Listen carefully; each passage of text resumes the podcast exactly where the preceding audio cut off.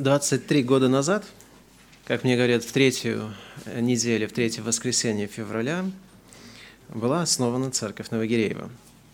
И каким-то э, несколько лет тому назад мы решили, что мы не будем праздновать каждый год годовщину церкви. Вот поэтому сегодня мы не празднуем. Но, тем не менее, я, рассуждая о том, э, о чем должен проповедовать, э, решил все-таки обратить на это внимание. И вы знаете, что среди евангельских христиан есть такая традиция, не знаю, откуда она пошла, но в день рождения читать псалом – который а, соответствует годовщине дня рождения. И мы сегодня читали 23-й псалом. Этот псалом я решил взять как а, текст для нашего а, исследования, для нашего назидания сегодня, для того, чтобы мы смогли получить наставление, получить то, что, я думаю, можно будет представить в виде такого, ну, может быть, церковного пожелания в день рождения, если можно так сказать. Поэтому а, с днем рождения Новогиреева. Мне просто интересно, а кто из присутствующих был при основании церкви? Ручки. Так, хорошо. Раз, два, три у нас здесь. На этой стороне трое. На этой стороне двое. Трое. И Паша еще там, да? То есть всего... Ага, еще у нас один человек есть. То есть порядка восьми человек. Хорошо, ну что ж, а, членство растет и состав меняется, это тоже хорошо. Что ж, а, у вас, наверное, есть истории, которые бы вы могли рассказать об этом дне, а, но меня там не было, поэтому я позволю себе просто сразу обратиться к тексту и сразу обратить наше внимание на того, кто основал церковь на нашего Господа Иисуса Христа. Посмотрите, пожалуйста, на этот псалом. Псалом 23.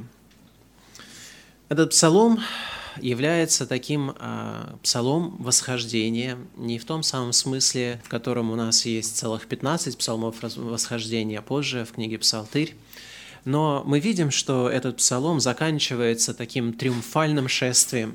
На самом деле он так написан, что совсем даже несложно представить себе, как бы этот псалом исполнялся – потому что здесь есть какие-то такие лидирующие, я бы сказал, партии, которые исполняет э, певец, сольный певец, а потом э, собрание или хор отвечает обычно здесь оно построено как вопрос-ответ, вопрос-ответ. И можно себе представить вот это торжественное шествие, которое здесь описывается. А контекст или же причина, почему этот псалом был написан – а, никто не дерзает сказать на сто процентов, потому что в начале этого псалма дается лишь авторство, псалом Давида, не дается именно ссылки на какой-то исторический момент, который послужил для написания этого псалма. Но из, а, есть довольно распространенное мнение, что этот псалом имеет отношение к моменту, когда ковчег был а, принесен в Иерусалим. Да, и, конечно же, ковчег – это не просто такой золотой ящик, который почему-то израильтяне очень любили. А, это был символом Божьего присутствия, это был троном. Это, это ковчег символизировал трон, место, на котором Бог восседал а, посреди Израиля и царствовал над всей землей из Иерусалима.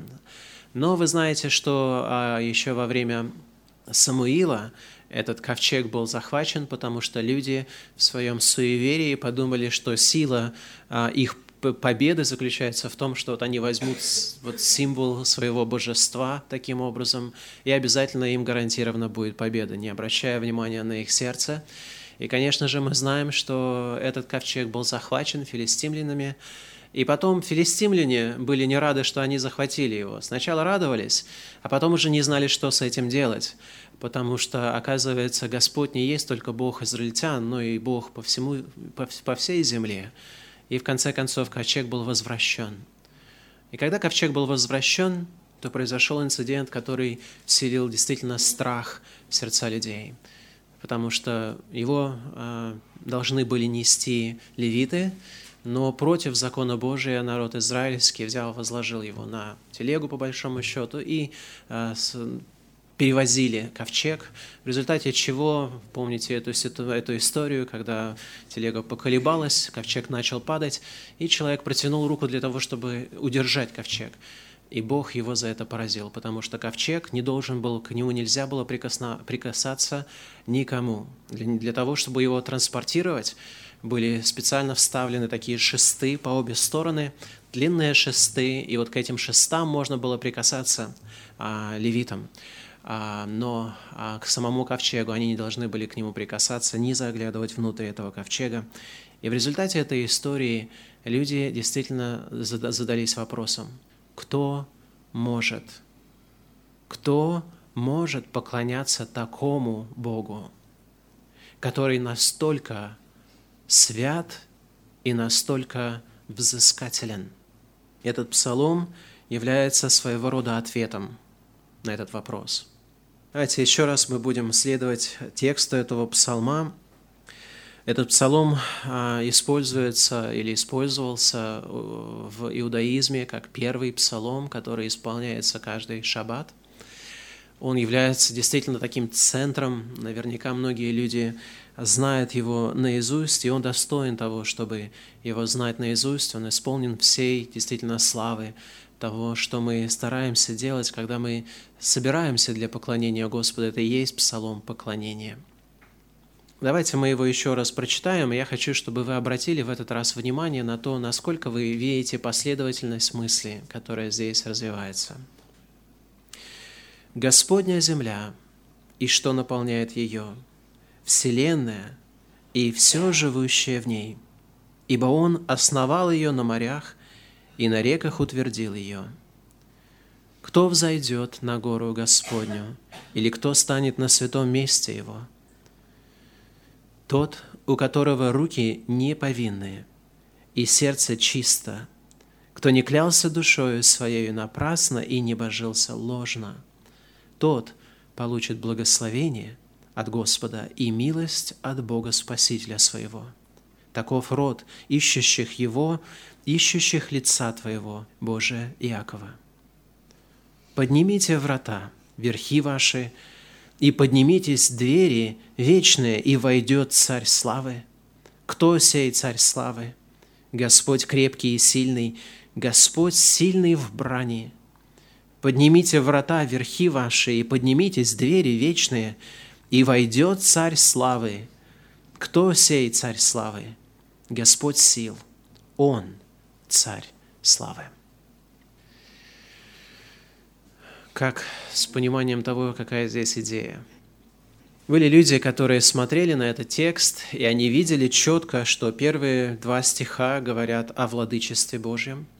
Они видели, что третий и шестой, с третьего по шестой стихи мы видим текст, который говорит нам о, о требованиях, так скажем, может быть, Бога в отношении поклоняющихся Ему, что можно сказать о святости Божией – и заключение этого псалма а, с 7 стиха до 10 стиха, здесь есть вот эта коронация или шествие такое торжественное царя славы, и некоторые люди дерзали даже сказать, что они не видят здесь единого какого-то, единого стержня, единой мысли. Но говорили, что вот как книга Псалтырь, она является таким сборником всякого рода гимнов, так скажем, которые использовались в богослужении, то и в данном случае а, произошло, знаете, такое вот как бы совмещение нескольких гимнов в одно, и причем не самое искусное – но мне кажется, всякий человек, который дерзает, во-первых, это говорить, он должен эм, переоценить э, свой взгляд на богодухновенность Священного Писания.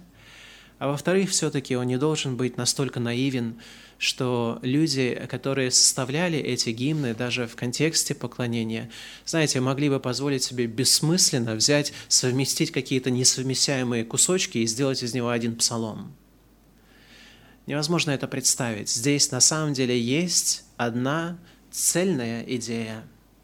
Я думаю, что проблема, почему мы не видим этой цельной идеи, потому что мы на самом деле не научены видеть цельную идею в Библии вообще. Иисус Христос, когда Он говорил Слово Божие или комментировал Слово Божие, отвечая на вопросы, Он говорил людям о том, что они исследуют Писание, потому что они свидетельствуют о мне, говорил Он в свой адрес. Священное Писание имеет один центр или один главный предмет обсуждения. Все Слово Божие все Слово Божие говорит нам о Христе. И причина, почему люди, я думаю, притыкаются над структурой этого псалма или над мыслью единения, заключается в том, что они не видят в этом псалме Христа. Но я здесь для того, чтобы мы смогли увидеть Христа. Этот псалом от первого стиха до самого последнего стиха говорит нам о нем и о нем в высочайшей степени, если можно так сказать. Весь этот псалом – это мессианский псалом. На самом деле этот псалом является третьим псалмом в такой трилогии мессианских псалмов. Вы знаете, 22-й псалом, то есть, извините, 21-й псалом, псалом, который говорит «Боже мой, Боже мой, почему ты оставил меня?» Псалом, который говорит нам о страданиях нашего Господа Иисуса Христа, слова, которые сам Господь произнес на кресте – 22-й псалом – это псалом, который многим тоже известен наизусть, «Господь, пастырь мой». Это псалом, который говорит о том, как Господь ведет народ свой в этом мире по земле. А 23-й псалом – это псалом действительно коронации, псалом прославления, когда мы увидим Господа, торжествующего, входящего в эм, свое место славы, в свое место правления – и куда это, мы увидим чуть позже. Этот псалом действительно возвышает Бога. И в день рождения церкви, что может быть более приличным, нежели превозношение Бога? Что должно быть единственной обязанностью церкви, по большому счету, нежели превозношение Бога? Однако в церкви, как мы часто сталкиваемся, люди почему-то мало заинтересованы в том, чтобы превозносить Бога. Потому что и в церкви мы сталкиваемся с тем, что истинная вера, истина о Боге, она постоянно находится под атакой врага, под попытками исказить, исказить эту истину. Потому что как только искажается истина о Божьем величии, сразу же, моментально церковь перестает существовать и действовать как, таким образом, каким она должна существовать и действовать. Потому что если нет великого Бога у церкви, тогда церковь теряет великую силу. Если нет Бога святости, тогда церковь теряет свою святость. Если нет Бога, который владеет абсолютно всем миром, тогда у церкви нет стимула для того, чтобы достигать и покрывать Божьей славой весь этот мир. Но у нас, слава Богу, Господь он воистину есть Царь славы, Он Царь и Господь всего. Божье владычество – это те первая тема, э, это тема первых двух стихов. И здесь мы видим, что этот псалом своего рода призывает нас признать Божье величие. Подумайте об этих, с одной стороны, простых утверждениях, с другой стороны, просто неимоверных по своей масштабности. Господня земля и что наполняет ее. Мы приучены в этом мире думать, что материальный мир, он произошел сам по себе, что он никому не принадлежит, и что по большому счету люди, которые просто, знаете, имеют какую-то такую сноровку, власть, может быть, им просто повезло каким-то образом, то вот они имеют рычаги и контроль. Они могут объявить какую-то землю своей территорией, а другие вынуждены с этим мириться. Да? Никто не спрашивал меня, почему Россия сейчас принадлежит России. Я не делал этого выбора, но вот таким образом в протяжении истории там произошло деление земель, и потом государство объявило какие-то земли своими, а, нельзя там было покупать землю, нельзя было считать какой-то участок земли своей. И люди по поводу владения землей, знаете, довольно много спорят, особенно если речь идет о земле, которая находится в Иерусалиме и вокруг и около. Да, об этом идет очень живой спор, кому принадлежит вот этот вот клочок земли на земле. Но Слово Божие отвечает на вопрос владычества очень просто – не спорьте, кому она принадлежит. Она принадлежит Богу. Вся земля и абсолютно все, что наполняет землю, принадлежит по праву только одному существу – Богу. Все, что наполняет землю, это все принадлежит нашему Господу Иисусу Христу, который является Творцом этой земли И мы видим также причину, почему а, провозглашается это простое, простое утверждение, что все принадлежит Богу. Ибо Он основал ее на морях и на реках утвердил ее.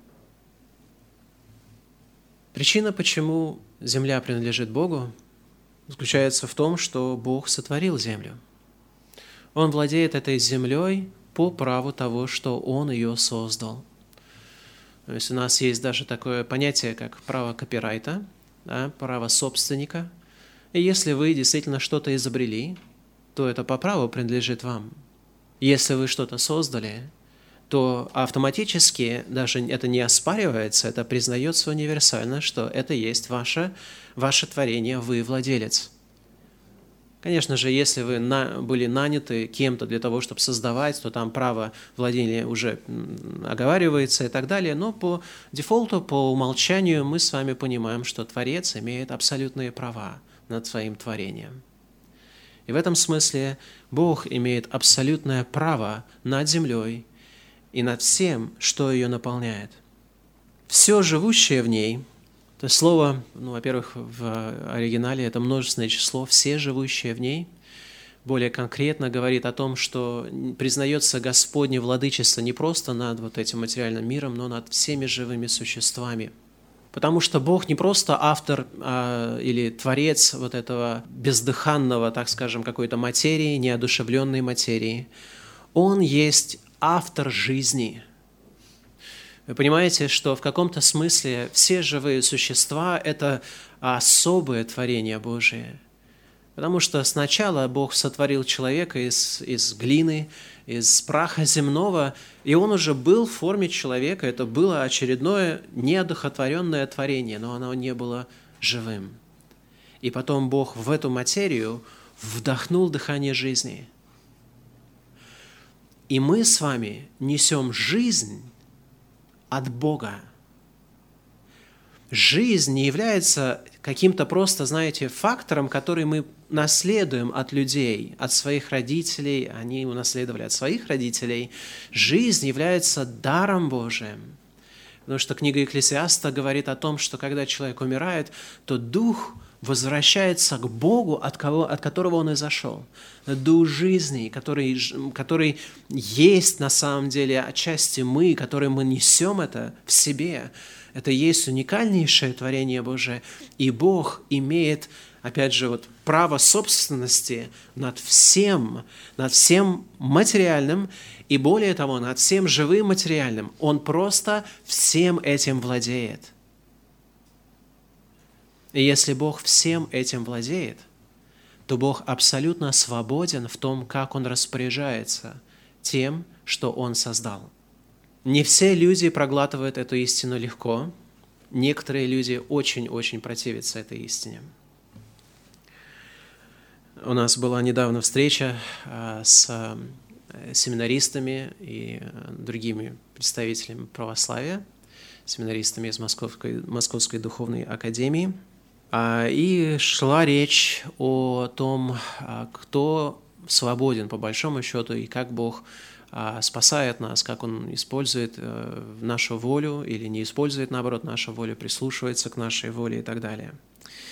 И по большому счету весь этот диалог сводился к тому, что мы провозглашали, что Бог – это единственное абсолютно свободное существо на земле, которое свободно, абсолютно свободно поступать так, как ему хочется – а другая сторона старалась доказать нам, что нет, на самом деле в мире существуют две абсолютно свободные, как минимум, а, стороны.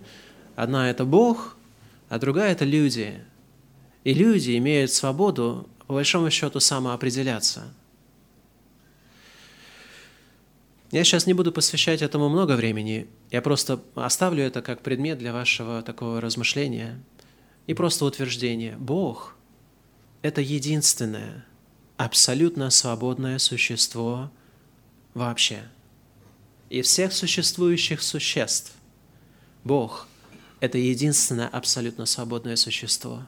Когда Он хочет что-то делать, никто не может спросить у Него, что ты делаешь, или поставить Ему это в упрек. Никто. Не властен противостоять Его силе, никто не властен противостоять Его мудрости, никто не властен укорить Его в малейшей несправедливости, потому что Бог поступает несправедливо, неправильно, не может по определению. Он есть справедливость. Он есть святость, и никто, ничто не может Ему в этом смысле помешать. Познайте и признайте Божье величие. Некоторые люди не хотят большого Бога, потому что таким Богом невозможно управлять. С таким Богом невозможно договариваться. Такого Бога нужно слушаться. И мы с вами в этот 23-й день рождения Церкви должны признать Его абсолютное господство и владычество, Его абсолютную власть, для того, чтобы мы с вами, как Церковь, смогли правильным образом – развиваться в будущем, правильным образом относиться к этому Богу. Потому что наше поклонение, вы знаете, почему люди поклоняются Богу плохо? Я не говорю сейчас о нас, я говорю в целом, в общем.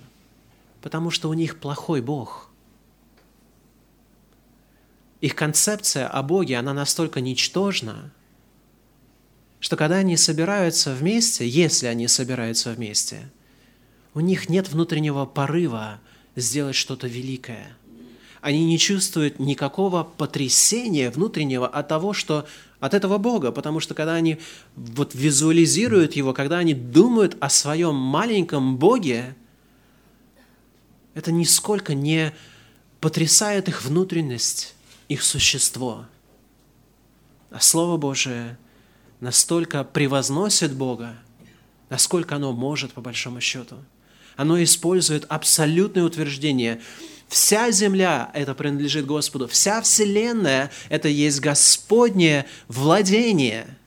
Потому что все это сотворил Господь. И Он вправе, Он абсолютно вправе утверждать ее. Он абсолютно вправе разрушать то, что Он создал.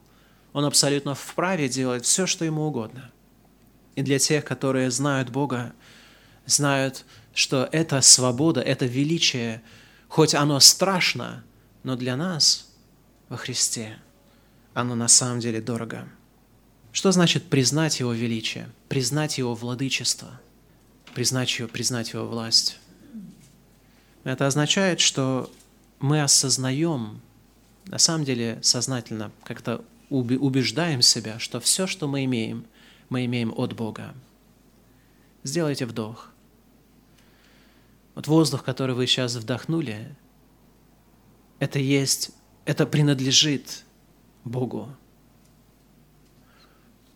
Вы, как существа, вы принадлежите Богу целиком, вы созданы по образу и подобию Божию, и в этом смысле вы несете огромную ответственность отражать в своей жизни величие Творца.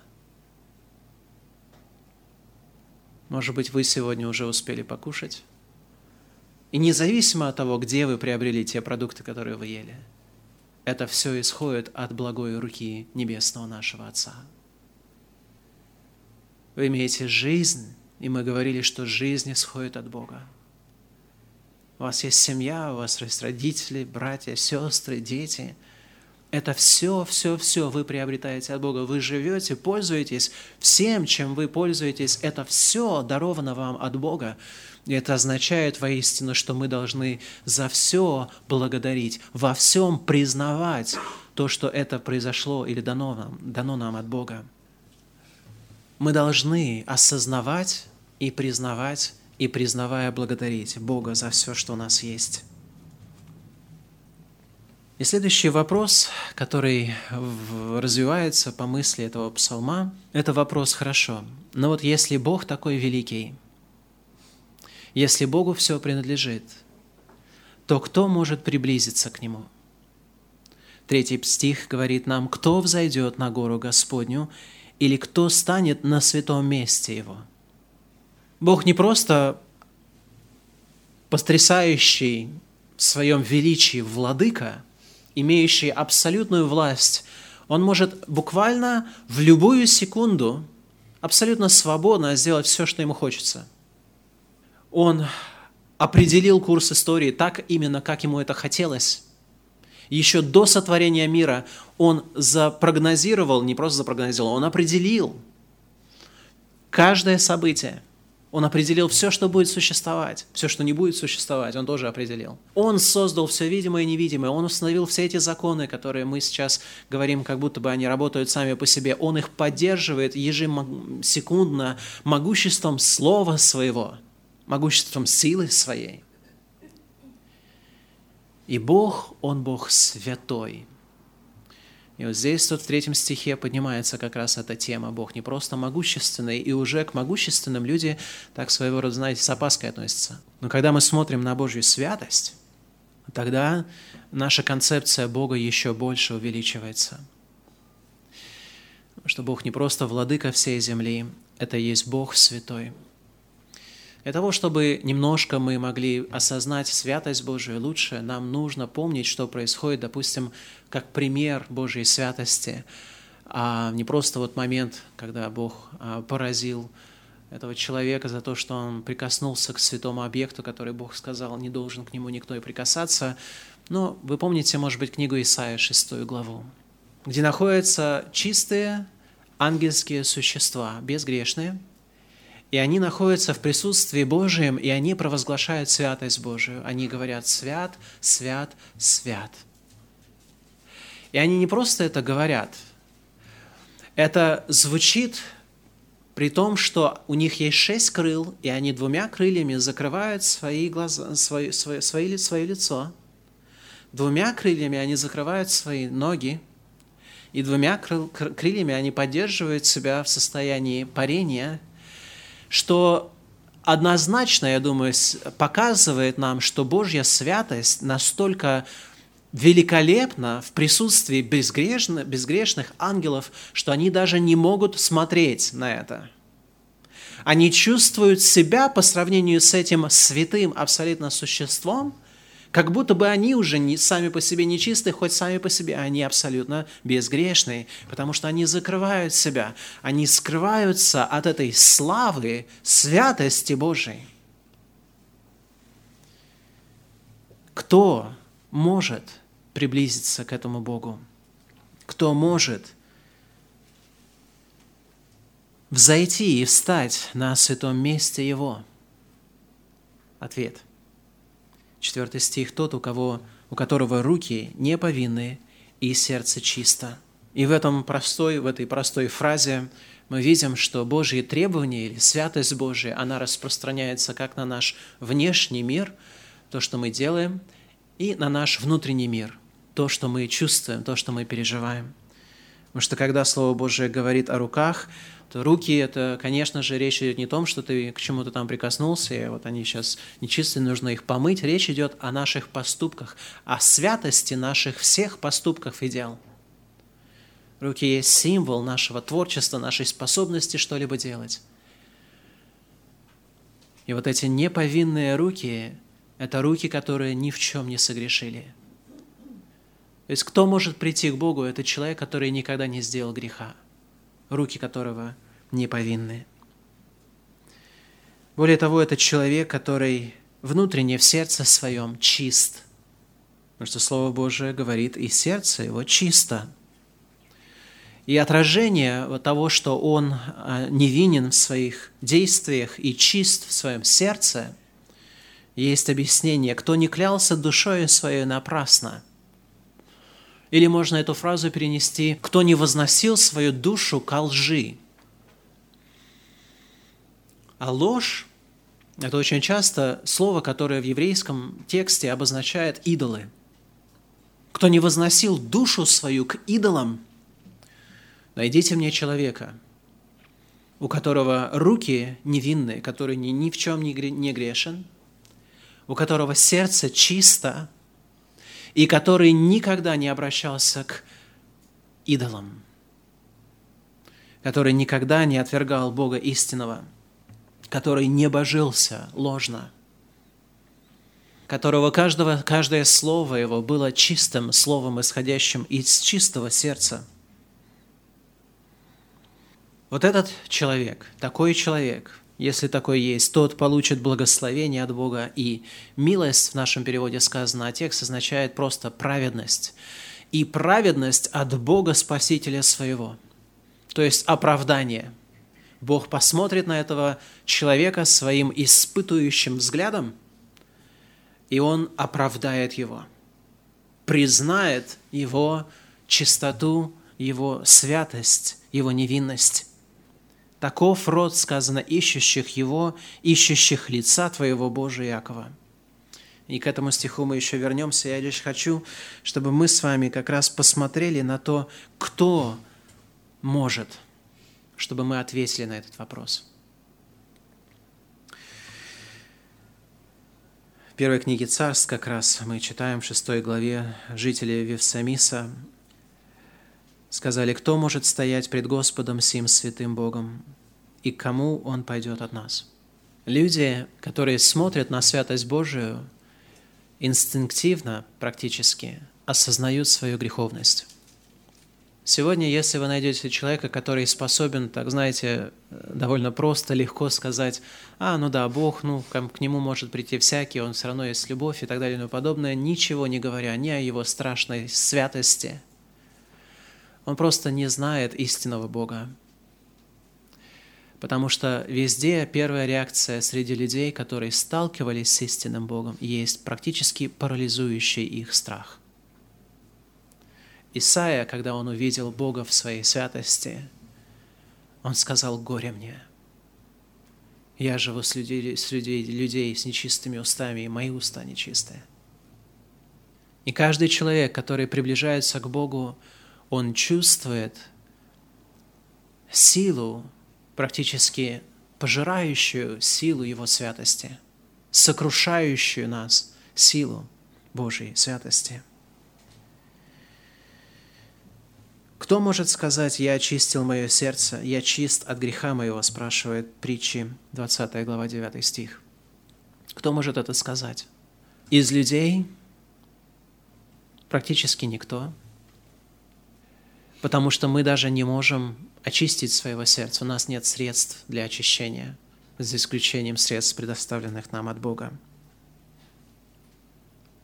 В Исаии 33 главе в 14 стихе мы читаем «Устрашились грешники на Сионе, трепет овладел нечестивыми. Кто из нас может жить при огне пожирающем? Кто из нас может жить при вечном пламени?» Находиться в присутствии Божьей святости Исаия сравнивает – с тем, как люди чувствуют себя, когда они попадают в огонь.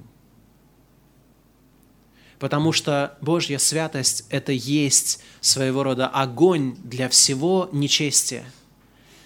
Оно пожирает нечестие. Божья святость никогда не просто, она не может абстрагироваться от греха.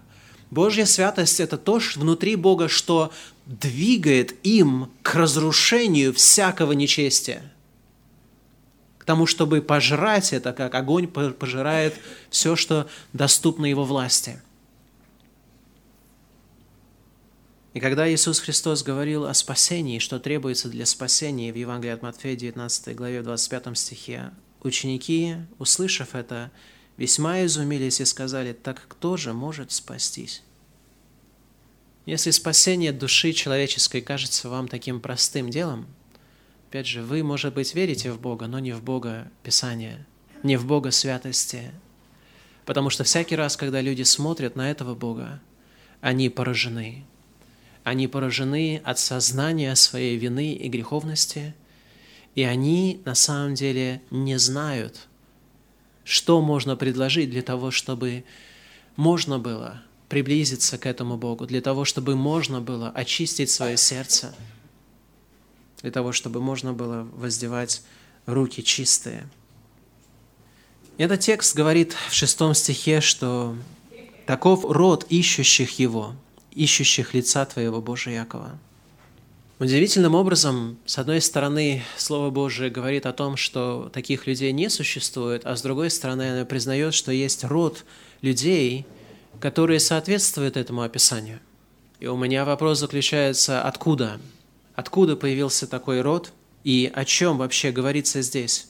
Потому что кто взойдет на гору, это своего рода такой вот э, вопрос, который задает вопрос в единственном числе, И отвечается этот вопрос тоже в единственном числе «тот, у которого».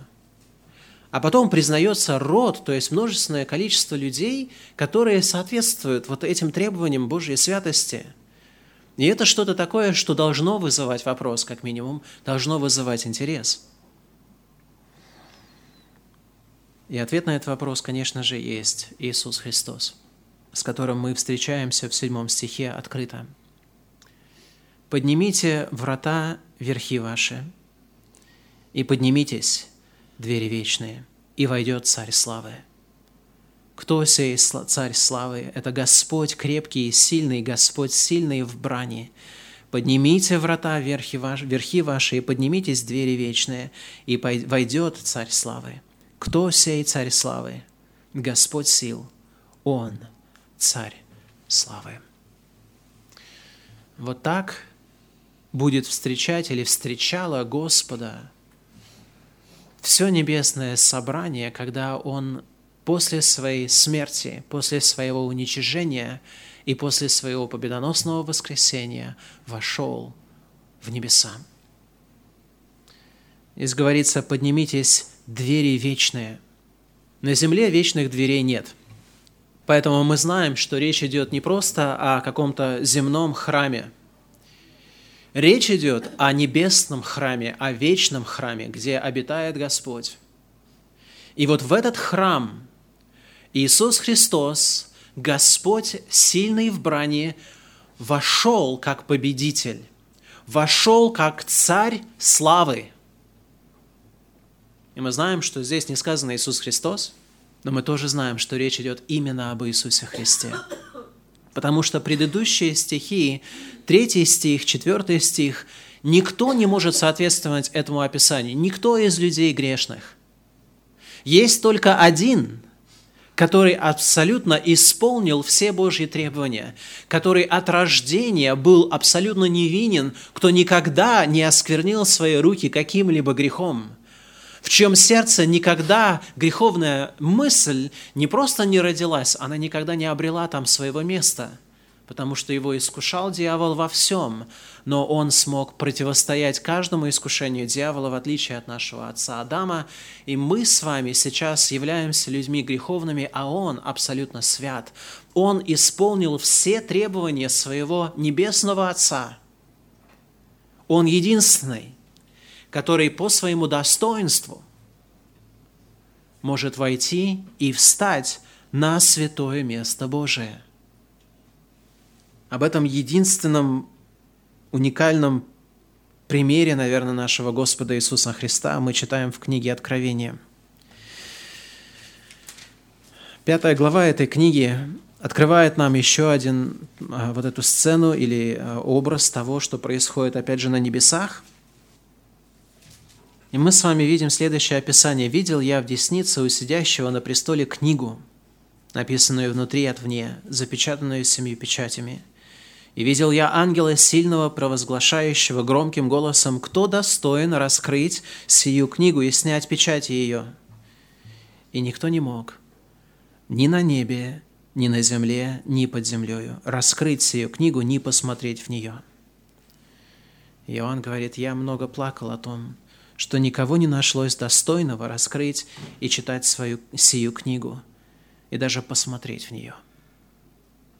Этот текст ставит в контраст все, что существует на земле, с тем, кто сотворил все, что существует на земле. Когда Божья книга написана и запечатана самим Богом, то только тот, который имеет равное достоинство, может ее открыть. Только тот, который имеет равное достоинство, может ее прочитать. И из людей, и не просто из людей, из всего, что существует, не было найдено никого, кто смог бы ее открыть. Но Иисус Христос был тот, который смог ее открыть. Пятый стих говорит, один из старцев сказал мне, не плачь, вот лев от колена Иудина, корень Давидов, победил – и может раскрыть сию книгу и снять семь печатей ее. И я взглянул, и вот посреди престола и четырех животных, и посреди старцев стоял агнец, как бы закланный, имеющий семь рогов и семь очей, которые суть семь духов Божиих, посланных во всю землю. И он пришел и взял книгу из десницы сидящего на престоле, и когда он взял книгу, Тогда четыре животных и двадцать четыре старца пали пред Агнцем, имея каждый гусли и золотые чаши, полные фимиама, которые суть молитвы святых, и поют новую песнь, говоря, «Достоин ты, взять книгу и снять с нее печати, ибо ты был заклан, и кровью твоею искупил нас Богу из всякого колена, и языка, и народа, и племени, и соделал нас царями и священниками Богу нашему, и мы будем царствовать на земле». Я видел и слышал голос многих ангелов вокруг престола и животных и старцев, и число их было тьмы тем, и тысячи тысяч, которые говорили громким голосом, «Достоин агнец закланный принять силу и богатство, и премудрость, и крепость, и честь, и славу, и благословение». И всякое создание, находящееся и на небе, и на земле, и под землей, и на море, и все, что в них, слышал я, говорила – сидящему на престоле и Агнцу благословение и честь, и слава, и держава во веки веков. И четыре животных говорили «Аминь». И двадцать четыре старца пали и поклонились живущему во веки веков. Настолько грандиозно это описание, что у меня просто не хватает внутреннего эмоционального запаса выразить это эмоционально. Это не хочется читать, это хочется чуть ли не кричать потому что это кульминация, это действительно вот это победоносное признание абсолютного, безграничного господства и достоинства Господа нашего Иисуса Христа. Только те, которые видят это достоинство, только те, которые абсолютно убеждены внутри своего сердца, что Он действительно достоин этого, они здесь рукоплещут, они провозглашают Его славу, они падают ниц перед этим существом. И причина, почему люди не поклоняются Богу как должно, потому что они не видят Его как должно, не признают Его в должном Его величии. Люди сейчас наблюдают за теми Олимпийскими играми, которые мы уже упоминали в прошлое воскресенье. И вы знаете, что интересно, что ну, люди склонны ну, болеть, как говорят, да, за своих. Но когда люди видят мастерство даже людей, с кем они соперничают, они готовы признать это достоинство. Что-то внутри человека превосходит даже рамки его национальной принадлежности – мы в глубине своего сердца знаем, что мы не делимся на американцев или на русских, или на китайцев, или на японцев, или на кого-то еще. Мы в глубине своей все человеки. И когда мы видим человека, который превосходит других в чем-то, внутри нас рождается просто вот это признание достоинства – Просто люди вынуждены сказать, может быть, я даже не люблю этого человека, но то, что он сделал, это достойно уважения. Так вот, настанет момент, когда всем людям станет настолько очевидно, что Иисус Христос достоин не просто уважения, Он достоин абсолютно всякого уважения и полноты этого уважения. Настанет момент, когда всем это станет предельно ясно, и все люди, все существа на земле, под землей видимые и невидимые, все будут провозглашать это достоинство. Сей, который вошел, вот в, в, умер на кресте, который и искупил нас кровью своей, сей есть царь славы. Ему принадлежит абсолютно вся слава. Нет вещей, которым, в которых он не первенствовал бы. Он есть первенец над всем. Он есть Господь всего. Он тот, который превознесен превыше всего. Он получил имя в результате своей жертвы на кресте превыше всякого имени, говорит нам послание филиппийцам.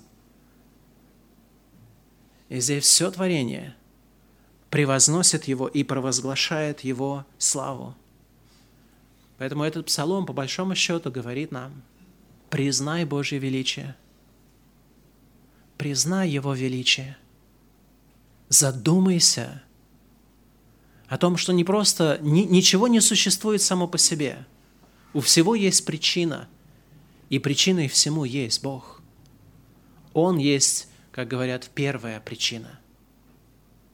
Он есть начало всего, что существует.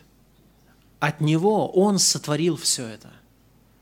Он всем этим, над всем этим господствует по праву. Ему не нужно искать каких-либо оправданий, ему не нужно делать никаких сделок. Он всем этим уже владеет. Познайте и примите, признайте Его величие. Признавайте Его чаще. Признавайте Его более открыто. И для себя, и для других. Признавайте величие Божие. Признавайте Его в своей жизни – Потому что если у вас не будет великого Бога, вы никогда не сможете быть великими в своей вере. Вы никогда не сможете сотворить ничего великого в своей жизни, потому что каждый человек живет лишь настолько, насколько он действительно верит, какой есть Бог. Каждый из нас. Невозможно, невозможно представить Бога более великим, чем Он есть. Понимаете?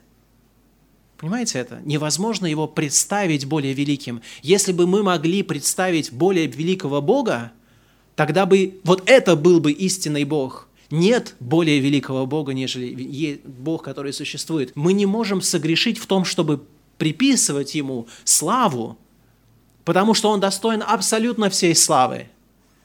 Мы грешим не тем, что мы слишком много Его славим, мы грешим тем, что мы слишком мало Его славим, слишком мало наше сердце, когда мы Его славим, слишком отвлечены наши мысли, когда мы поем эти гимны прославления, когда мы смотрим в это Слово Божие и не видим в этом Слове славы Божией. Когда мы вынуждены книгу книг отложить в сторону для того, чтобы просто свои маленькие потребности, интересы восполнить, я не знаю, с этими свиными рожками, которые предлагает нам этот мир. Только те люди, которые знают и видят это Божье величие, только те люди, которые осознают его, могут воистину правильным образом ему поклоняться. А поклонение Богу не делится, опять же, на расы. Этот псалом был написан царем Израилевым, но там говорится о том, что Богу люди угодные, не те, которые просто являются потомками Авраама или еще что-то в этом духе. Истинный Израиль, истинный Иаков – это люди с новым сердцем. Именно таких поклонников ищет себе Бог, и Он никогда, никогда не принимал меньшее поклонение. Это богохульство предложить Богу меньшую славу, чем Его достоин. Или изобретать какие-то нормы прославления, которые Он сам не приемлет. Истинные поклонники определяются поэтому не расой, не национальностью, не образованием, не способностями, не социальным их положением. Их истинное состояние – это состояние их сердца перед Богом. Господь сказал, что благодаря Его труду настанет время, и настало уже, когда истинные поклонники будут поклоняться Отцу в Духе и истине. Ибо таких поклонников Отец ищет себе. Бог есть Дух, и поклоняющиеся Ему должны поклоняться Ему в духе истины. Бог определяет то поклонение, которое Он приемлет по факту своего существа, по факту своей природы. Если Бог есть Дух, тогда поклонение наше должно быть в Духе. Если Бог есть любовь, тогда поклонение должно исходить из любви. Если Бог есть святость, тогда оно должно быть абсолютно святым, абсолютно святым. Потому что у Бога нет градации святости – она совершенная святость. Поэтому и Бог говорит, будьте совершенные, как совершен ваш Отец Небесный. Признай Божье величие, признай Его святость, познай Его святость и прославь Его, прославь Христа. В этот день рождения церкви я не могу представить себе ничего, что бы я хотел вам сказать, кроме как смысл этого псалма. Да и вообще в любой день, наверное. Я не могу себе представить большей или лучшей темы, нежели заставить нас еще раз посмотреть на славу Божию. Причина, почему мы живем не так, как подобает нам жить, не так мудро, как нам подобает жить, Потому что мы не знаем Бога. Мы не знаем Его величия, поэтому мы маловеры. Мы не доверяем Ему, мы ищем своих путей, своих изобретаем свои ложные пути, свои цистерны, которые не могут держать воды. Если мы не видим Божьего величия, тогда мы не способны сделать ничего великое для Него. Если мы не видим Его святости, тогда ничто не поражает нас в Нем. В конечном итоге все происходит просто по моменту, ну, такой сделки. Ты мне, я тебе – и некоторые люди так живут всю свою религиозную жизнь, но не духовную жизнь. Потому что Бог есть Дух. Поклоняющиеся Ему должны поклоняться в Духе. Он не приемлет хвалы, которые не исходят от сердца и не исходят от правильного сердца. Он ее просто не приемлет. И только благодаря жертве Иисуса Христа. Вот тот единственный, который по достоинству вошел на небеса, которого Бог оправдал и благословил, которого сейчас мы проповедуем. Только благодаря Ему появился род подобных Ему людей. Понимаете, что этот псалом, он касается нас, но касается нас только поскольку это есть часть Его славы. Он не просто умер на, христ, на кресте, Он умер для того, чтобы приобрести для себя народ уникальный, народ святой, избранный, созданный для новых дел, провозглашающий и ревнующий о славе Божией больше, нежели о своем благе или о своей славе. Вот это есть истинная Церковь Божия, вот это есть истинный Израиль, вот это есть истинный Иаков. Только такие люди, именно эти люди, они ищут Бога. Они ищут Бога, не Божьего. Сегодня я убежден, что христианский мир, по большому счету, и делится на две категории людей. Есть внутри христианства люди, которые ищут Бога – и есть люди, которые ищут Божьего. И то, как люди поклоняются Богу, есть очевидный признак того, чего ищут люди.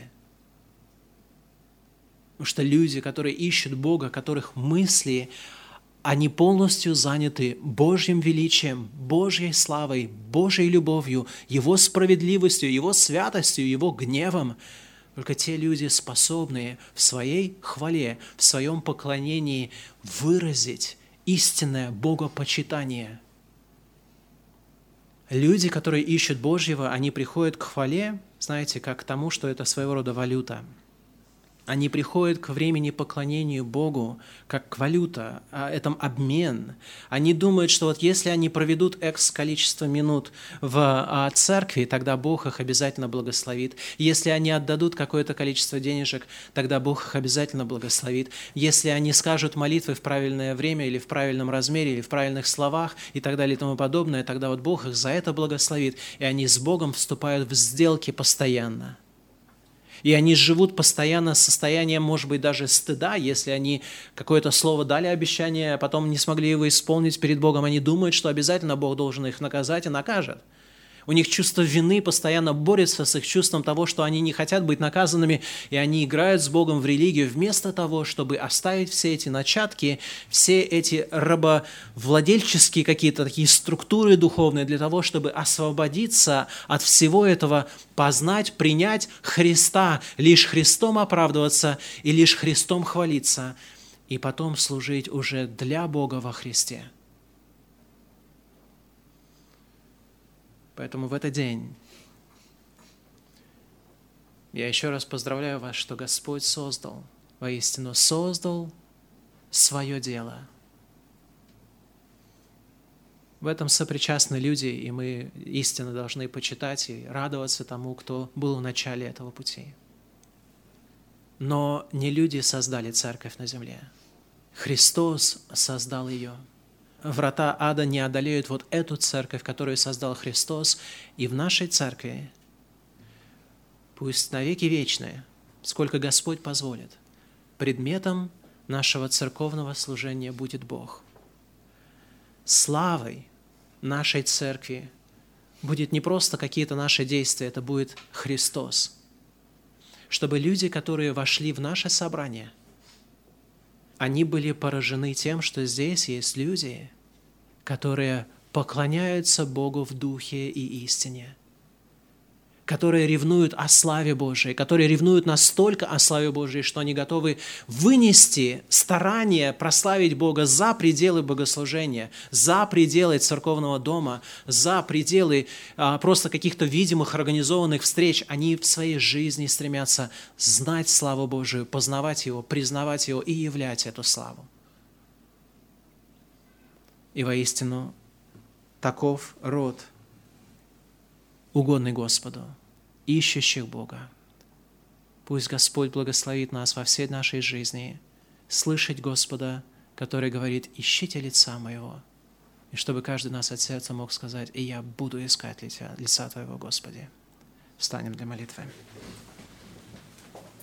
Господь и Бог наш, мы славим Тебя. Как слабо звучат наши слова, как как больше хочется нам воспеть Тебе, исполниться полноты Духа для того, чтобы прославлять Тебя как должно. Господи, очисти нас кровью Иисуса Христа. Соделай нашу хвалу чистой, святой, безупречной во Христе Иисусе. Господь, даруй нам так жить на этом мире, чтобы все могли знать, что мы прославляем Тебя и Тебя единого – чтобы мы могли во все наши дни провозглашать Твое достоинство, и потом в вечности, когда Ты приведешь нас к себе, мы могли присоединиться к этому сонму всех живых творений Твоих, которые провозглашают достоинство Твоей славы. Ты есть Царь славы, и мы прославляем Тебя в нашем сердце и просим, Господь, укрепи нас, прими хвалу нашу, прославься в нашей жизни. Во имя Иисуса Христа. Аминь.